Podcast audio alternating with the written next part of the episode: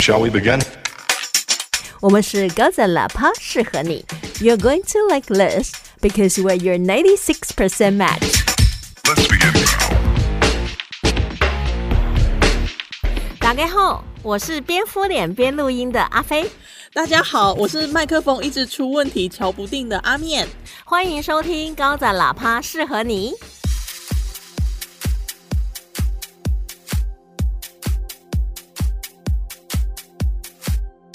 哎，你麦克风一直瞧不定，会不会今天整段都是我自言自语？听众说不定会一直听到白噪音哦。哎，搞不好我们会一炮而红，然后冲上那个 Apple Podcast 第一名。说不定你会收到 HBO 的邀约，找你去拍《通灵少女》。通灵欧巴桑啊，通灵少女。哎呦喂呀！哎，不过我们今天要来开新坑了，因为我们。终于把挪威剧呢 哇讲完了，我真的迫不及待想要开新坑，因为这个新坑我大概是两三个礼拜之前就看完，就觉得说啊，瞬间一夜之间看完。其实我那天晚上就很想要分享，但是想到说我们的 X 八是还在进行当中，还在慢慢的奔驰，所以我今天真的是蛮兴奋的。我们今天要介绍这一出剧呢是比利时剧，没错。这一部剧是阿飞你介绍我看的嘛？对，而且我真的是我本来就一直拖着，没有特别的想要去看。然后呢，我想哪一天在画画的时候，我就想说啊，不然开来看一下好了，你知道吗？要。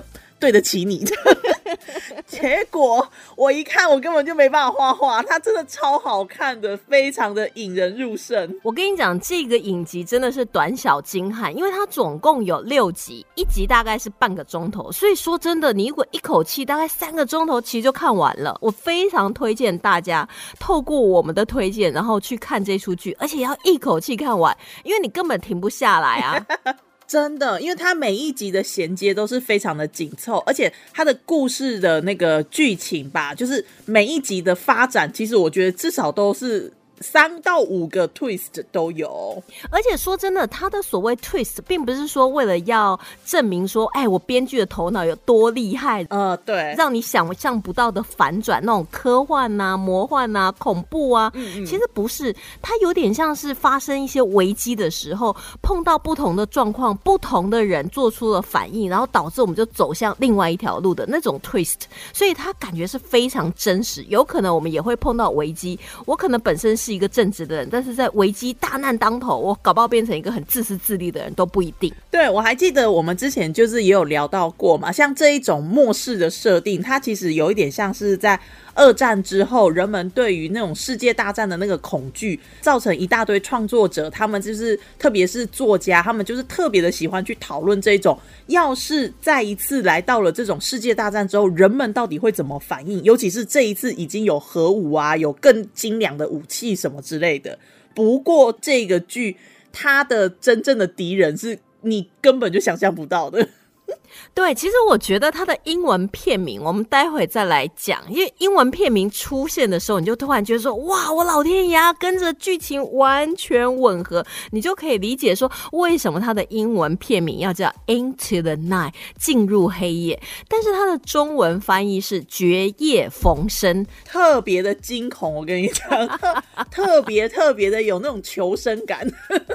它故事一开始呢，其实就是一架要飞往莫斯科。的班级，所以他有不同的人要登上这一班飞机，而且他很特别的，就是说他每一集的名称是用一个人名当做这一集的名称，所以这一集可能就以他的故事为开头，然后再跳到他怎么会搭上这一班前往莫斯科的班机。对，而且因为他的这个故事的起始点是在一个机场嘛，那你机场就特别的容易有这种各种的人马都有可能聚集在那里，特别是像那个。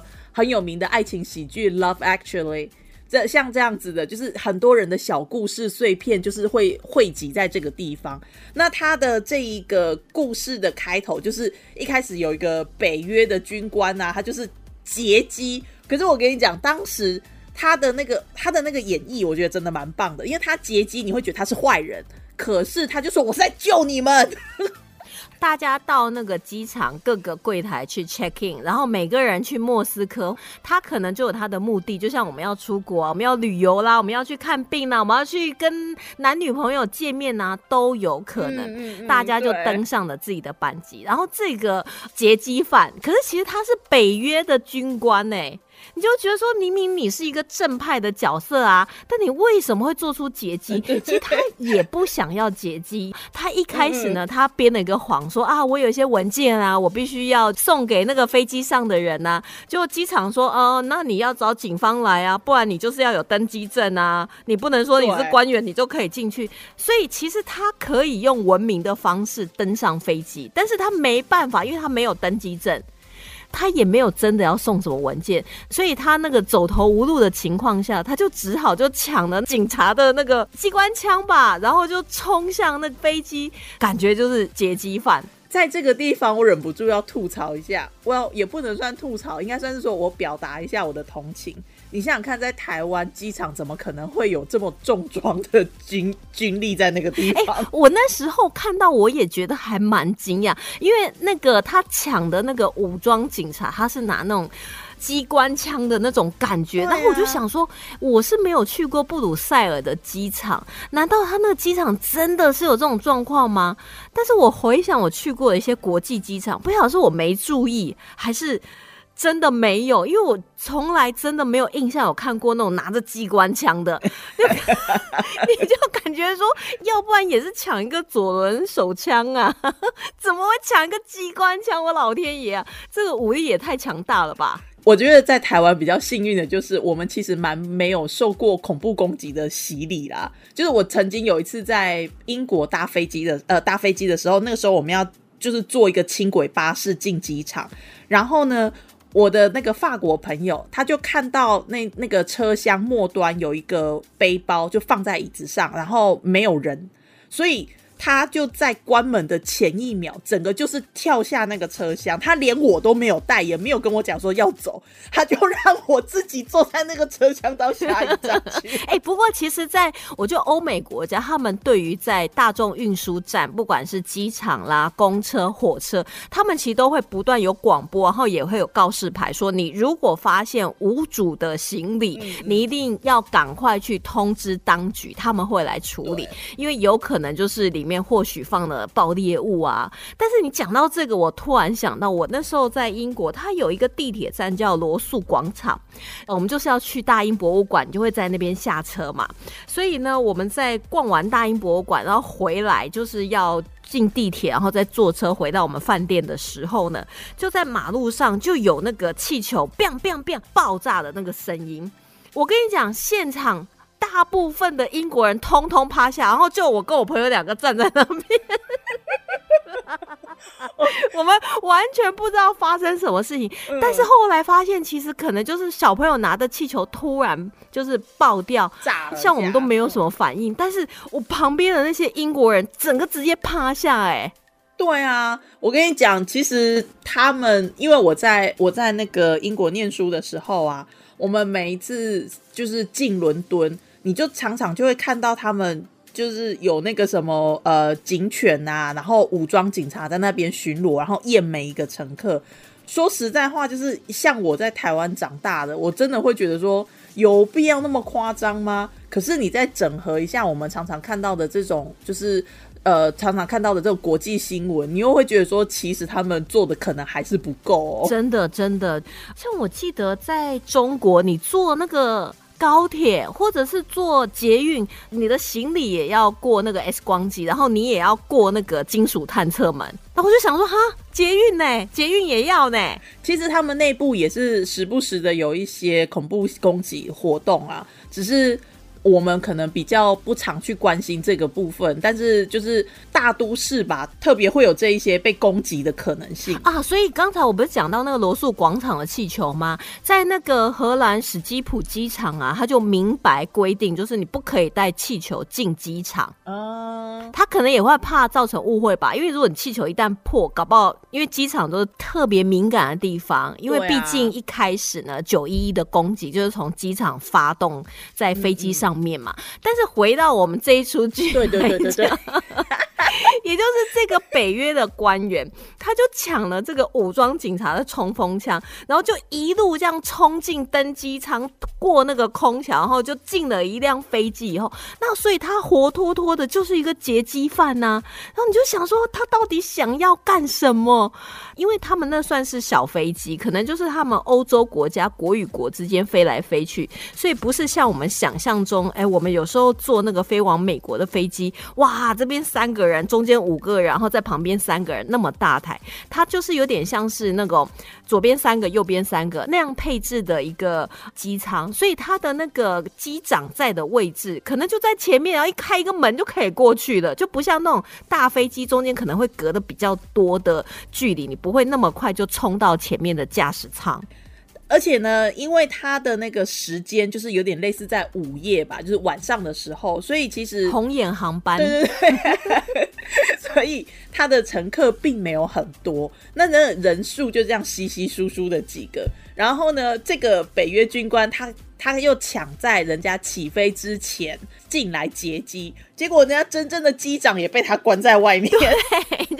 里面其实是副机长，所以他冲进这个驾驶舱的时候，他就威胁他说：“赶快起飞，现在快点起飞！你再不起飞，等天亮以后呢，就要死定了。”然后，但是副机长，你突然一个神经病这样冲进来，他就跟他开始起冲突。就后来那个他手上那个机关枪呢，就引爆了，副机长的手就流血了。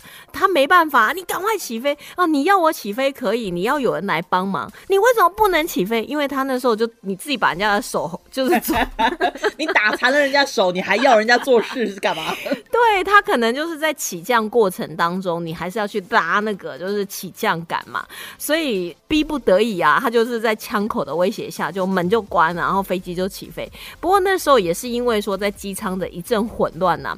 他就是可能把无线电就打坏了，所以这就又进入我们之前有讨论过那个孤岛模式，有没有？没错，我看到这里我就想说啊，孤岛模式又来了，因为它就完全跟无线电塔台是没有办法联系的，飞机上面的网络也不通，那所以就完全没有办法跟地面联系。网络不通这个，我觉得就有点牵强啦，因为他他们在讲说，哎，你的网络 WiFi 是不是哪里有问题的时候，他就说啊，其实我们这个已经坏了一阵子了，本来是这一次去那个莫斯科的时候就要修。我心想，嗯，加都后丢，对，就是加都后，就是没办法。但是无线电被打到这个梗，我是觉得还不错啊，就是在这阵冲突之中断了这个通讯。我觉得他的这个安排蛮好的，就是剧情的张力有在这里铺陈到，因为如果无线电还通的话，或许后面可以节省一些麻烦，大概就只剩下三集了，所以不行，必须要。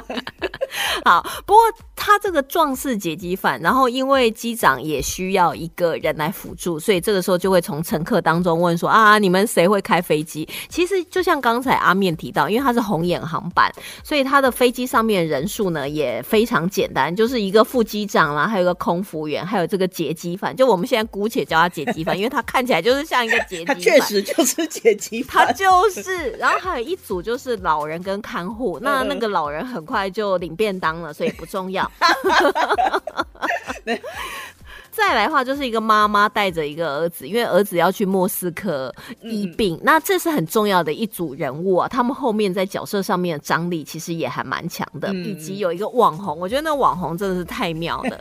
他本身其实在一开始就有在为这出剧铺陈，你有没有发现？哦，就是他在 check in 之前，对不对？还在 check in 那个时候吧，在大厅的时候，对，他就说：“哎，为什么我的朋友在纽约突然昏倒了？那到底发生什么事情？谁可以来帮我？因为。”他朋友就跟他讲电话视讯到一半就不见了，那其实这个就留下伏笔了，因为纽约发生了一些事情。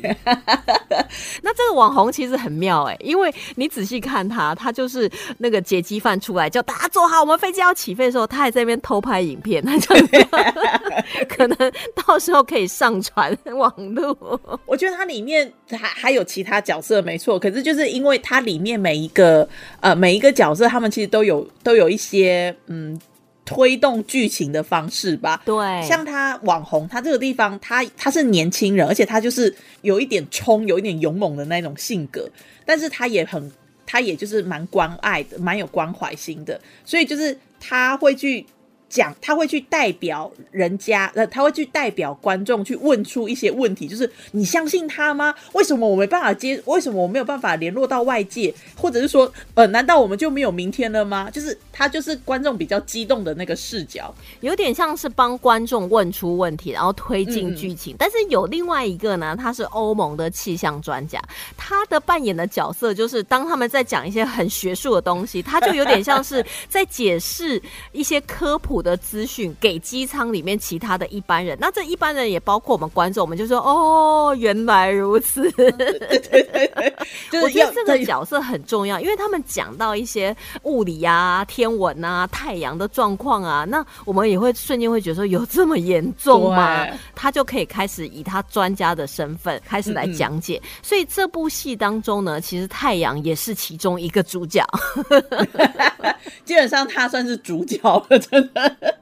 我们可以说他是反派吗？他没有立场，他就是一个主角 啊！他是幕后的大 boss。对对对对对。然后还有另外可能就是呃一个清洁工，他其实只是来收拾这个机舱，他收拾完就要下飞机了，但没有想到这个劫机犯就冲上来，所以他也就跟着超衰。对，要一起飞去莫斯科。然后还有一个技术人员，他也是上来可能要修一些东西，也是没办法就被迫搭乘了。那还有一个就是。是一个非常礼教严明的保安人员，以及一个走私小哥，但走私小哥很快就领便当了，所以也没有要讨论他。可是走私小哥他的便当，就是他发了他的便当之后，他也推动了一些，他也让里面留下来的角色更加的复杂。嗯，我觉得我蛮喜欢这部剧的原因，就是因为这短短两集里面，我们可以看到很多，比方说像是比利时的多语言文化。还有就是他们的不同宗教信仰，以及就是他们对于社会特定族群的歧视，就在这短短几集里面，你可以很明确的看得出来，他们把这个比利时的这个文化带进来。所以我觉得说，它可以不但让我们很跳脱现实，可是又可以被每一个角色真实的反应给紧紧的抓住我们的那个专注力。嗯，因为其实比利时，我们稍微科普一下，它附近的邻国呢有荷兰、德国，还有卢森堡，还有法国。那它的呃官方语言呢就是法语跟荷语，所以这部影集呢其实是法语发音的，但是里面因为有点像是一个小型的欧洲社会，有莫。莫斯科人，然后有土耳其人，有意大利人，当然也有就是比利时当地人，还有我们第一集的主角呢，他本身来讲的话他是前空军的飞行员，所以当我们正机长呢被留在机场，副机长强迫要开始飞机，然后他手又受伤的时候，就是我们第一集的女主角呢。进去担任那个副机长的副手，所以他应该是副副机长。他会负负得正吗？我数学太差，我不知道。对，我觉得他他后面有，然后所以这些人呢就扮演一个小型欧洲的那种角色。那在这边我又不得不再夸奖一下 Netflix。好，所以拜托 Netflix，其实你知道吗？我一直抱大腿，怎么都没有这个效果啊？没办法，拜托有人把我们的那个 podcast 连接给 Netflix，OK？因为我们已经拜托抱着他的大腿舔很久了。但是这一点我真的，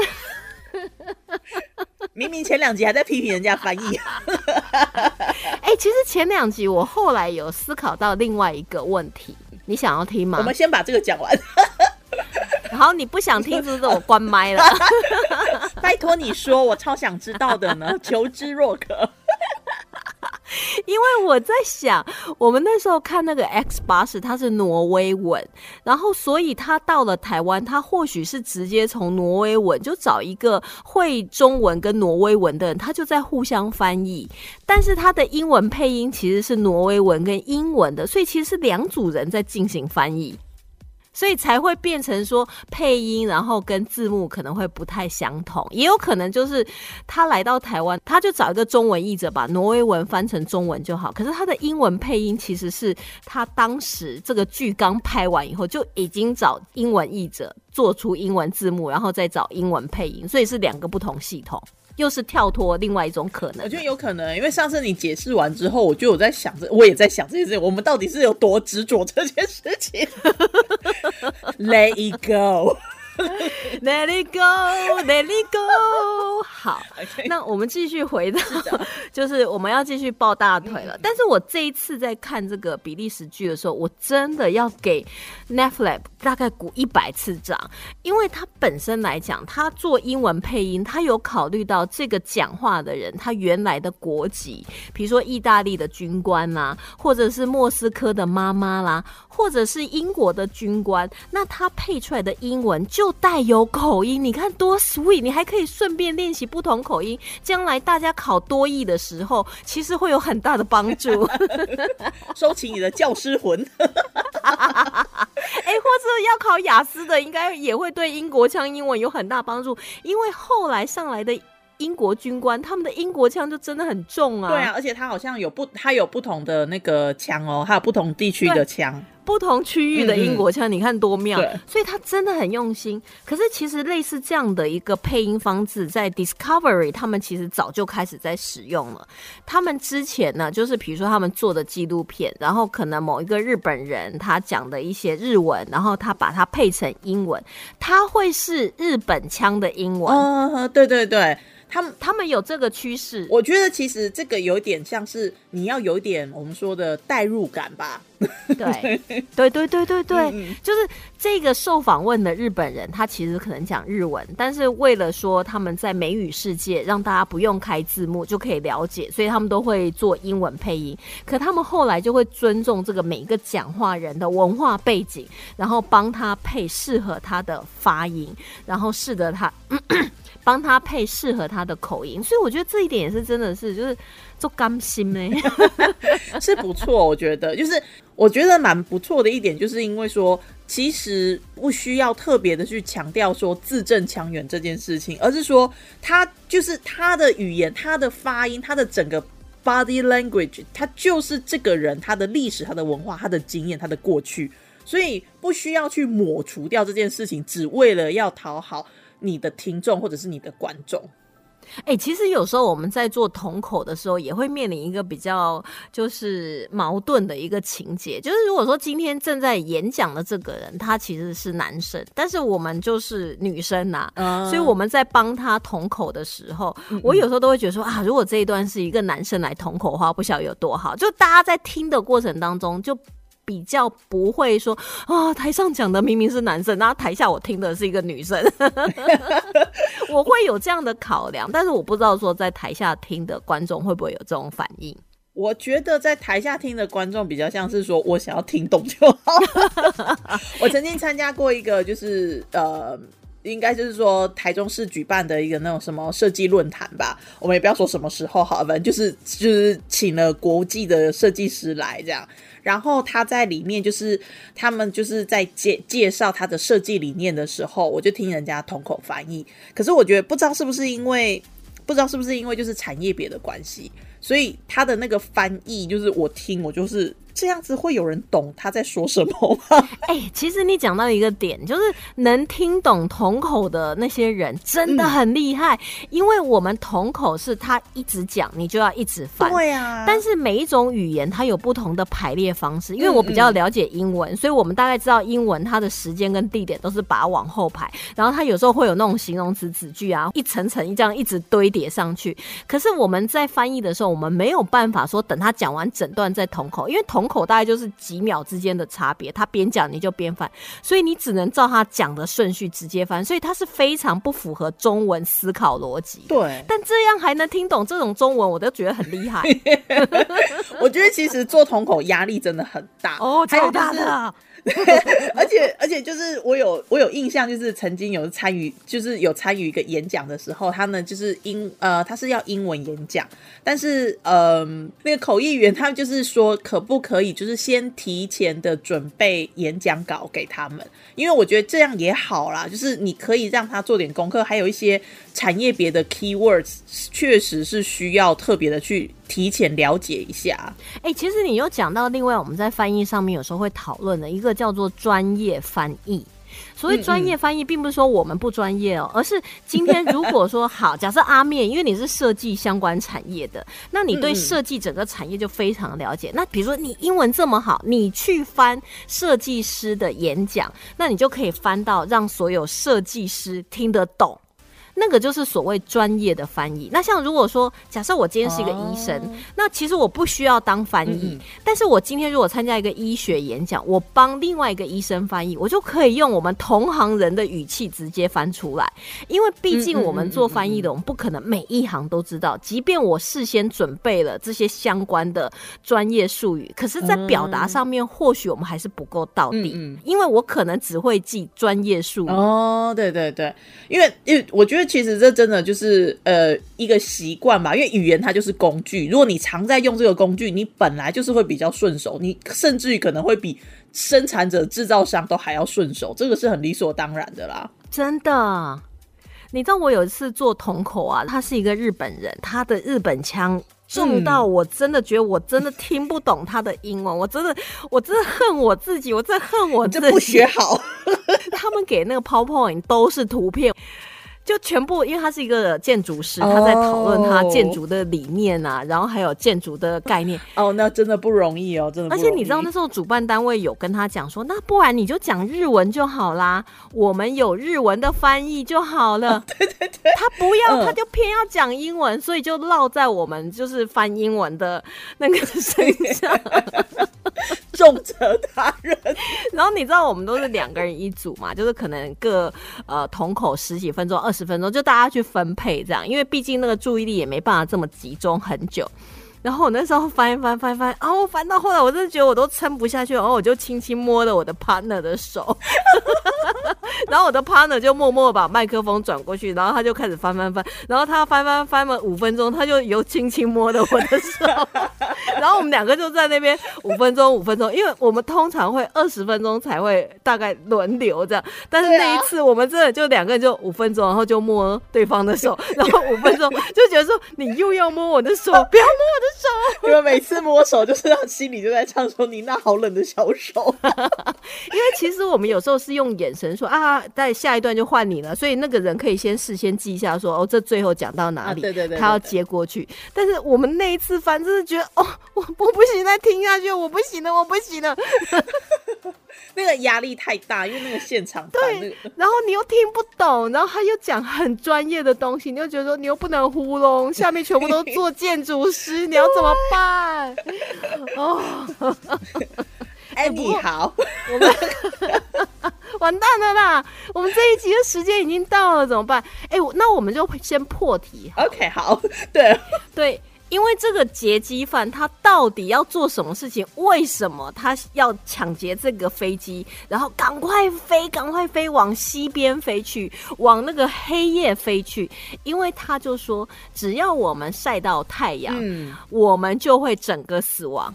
哎，听到这里，你就会想说。啊，这真是防晒的激进分子。对，晒到太阳或许晒久会有皮肤癌，OK，会晒黑会有斑，但是我们也要晒太阳才会健康啊。对对，可以理解。然后，但是。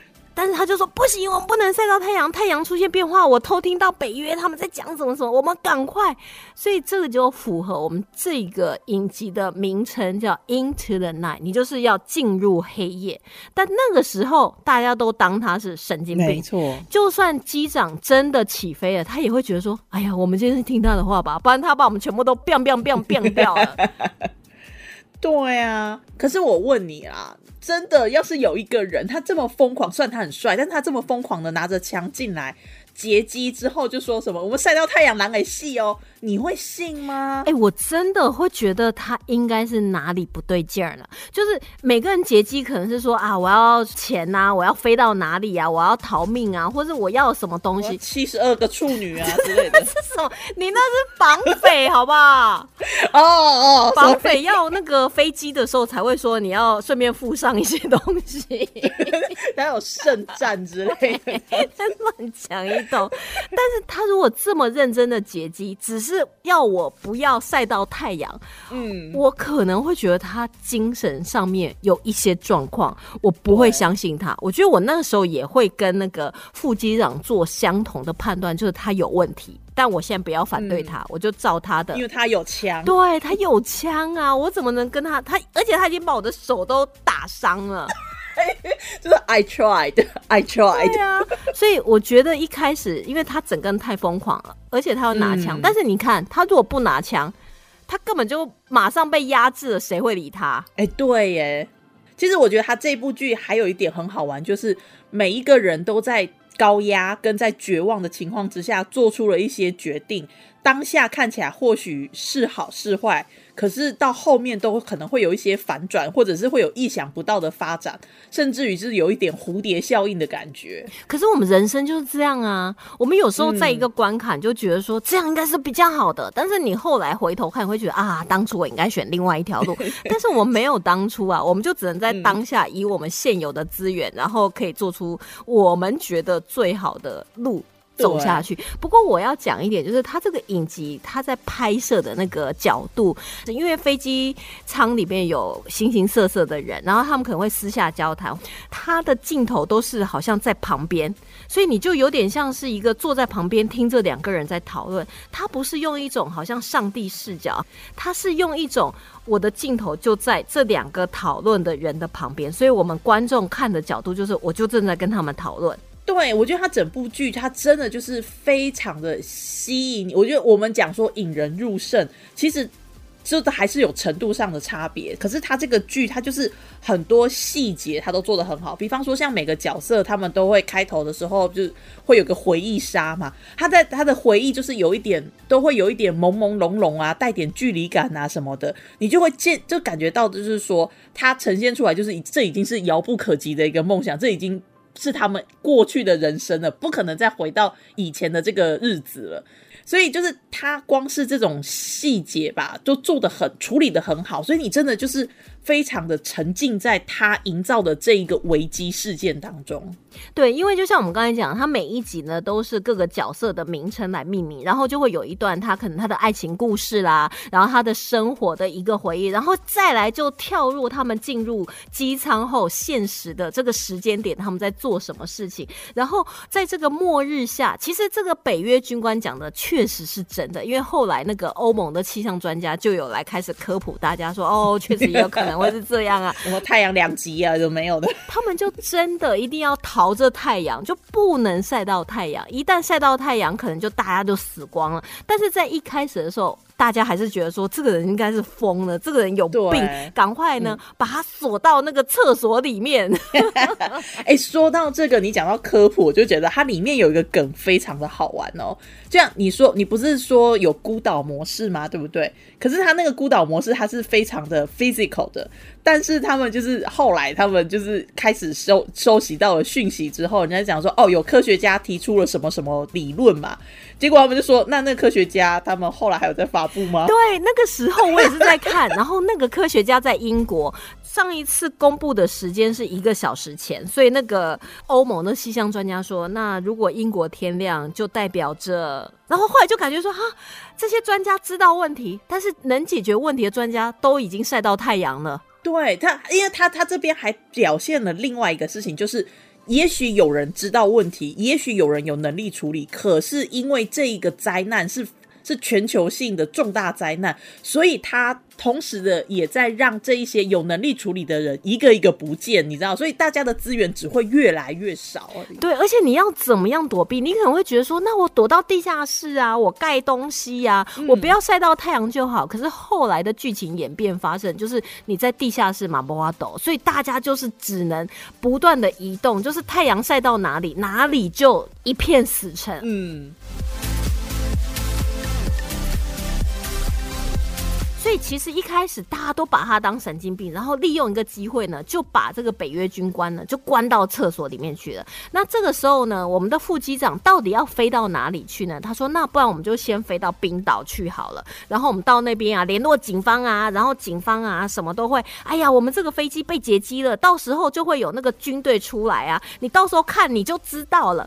结果他们快要到冰岛的时候，那个前空军的飞行员就说啊。”说好的军队呢？警察呢？为什么没有在我们旁边？他们难道不知道我们被劫机了吗？副机长跟他讲说，因为我们都没有跟他们沟通，他们一定会紧张嘛，他们一定会过来，就是讲说，哎，不明飞行物或者是未授权的飞行物，你你们怎么可以到我们的领空，对不对？正常来讲都会这样啊。结果没有哎，旁边就是万里无云的，就是很就是很空很空旷的黑夜就在旁边，你真的会有种绝望感，你知道吗？对，就是想说怎么没有人来保护我们？但是随着飞机慢慢下降，慢慢下降，就我们从高的那个云层然后下来，你就可以看到就是地面的状况，才发现说啊，怎么冰岛机场乱成一到处，可能就是飞机爆炸啦，或车爆炸啦，然后就烧起来，然后很多人就倒在地上。这时候他们就觉得说，哎，这个北约军官讲的还真的是这样。这个时候他们才把它放出来。才接住了这一出剧，就真的你要逃避太阳，into the night。可是我觉得这个北约军官真的好可爱哦，他出来认就是说我的武器还给我，对，人家已经相信他了，他还我觉得这就是这样子才好玩。你一开始的时候，你不得不你用武器，你用武力的方式威胁人家，就是逃离机场，这个我还可以理解。可是等到人家都相信你了，你出来第一件事情还是我要拿到我的武器，这就很奇怪啦。哎，可是我觉得不会，因为当时他可能觉得说，我有武器，我才能大声，我才能决定这个飞机的走向。刚才已经证明我是对的，所以他们的飞机没有办法在冰岛机场下降，因为当时的机场的跑道就乱成一堆，就到处都有飞机起火啊，然后人员就死在地面，就那边已经天亮了。大家都死了，所以他们就只好就赶快看这附近哪里还没有天亮的机场，他们就要先逃到那边去。我可以理解，因为如果是这个军官，我也会觉得说，你们这些人，我明明是在救你们的，然后你们还把我当做是劫机犯。虽然我真的把那个无线电打坏了，虽然我也就是用暴力威胁，但是我是讲真的啊，要不是我，你们都已经死光了。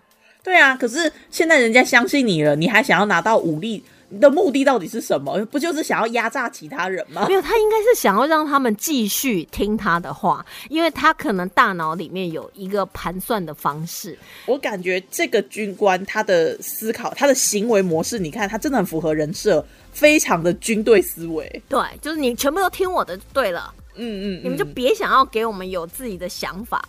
你不听我的，你就死定了。就一定要 chain of command。对，但是有枪就老大。所以其实，在第一集当中呢，我们现在讲的又已经超过这个影集第一集的时间。我那时候一开始停不下来，是因为我很想知道。